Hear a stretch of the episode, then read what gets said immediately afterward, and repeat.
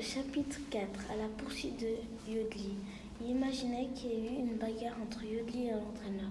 Alors il pense que Yodli a cassé les lunettes de Jean-Pierre, l'entraîneur. Et il croit que la mascotte est méchante. Et ils vont la voir sur l'écran. Et alors ils ont une idée de se séparer.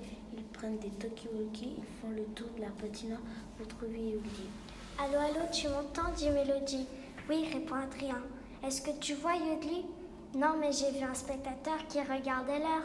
Mais Mélodie revient sur Terre. Ce n'est pas l'heure du hamster. Euh, pardon, je voulais dire que ce n'est pas l'heure de rimer. Oh, d'accord. Mais il y a beaucoup de spectateurs qui crient pour être remboursés. Et il y a de nouveau une annonce à l'écran qui dit que nous cherchons toujours l'entraîneur. Et tout à coup, il aperçoit Yudli de loin et alors ils commencent tous les deux à courir et Mélodie renverse ses frites avec du ketchup qui vole et qui tombe sur le t-shirt d'un monsieur. On dirait que c'est du sang. Adrien renverse ses chiffres sur le même monsieur, mais cette fois sur ses chaussures et il perd de vue Yuki, mais a perdu sa, sa cloche et son oreille. Alors il suit les objets perdus et il les emmène à une cave sombre avec des araignées.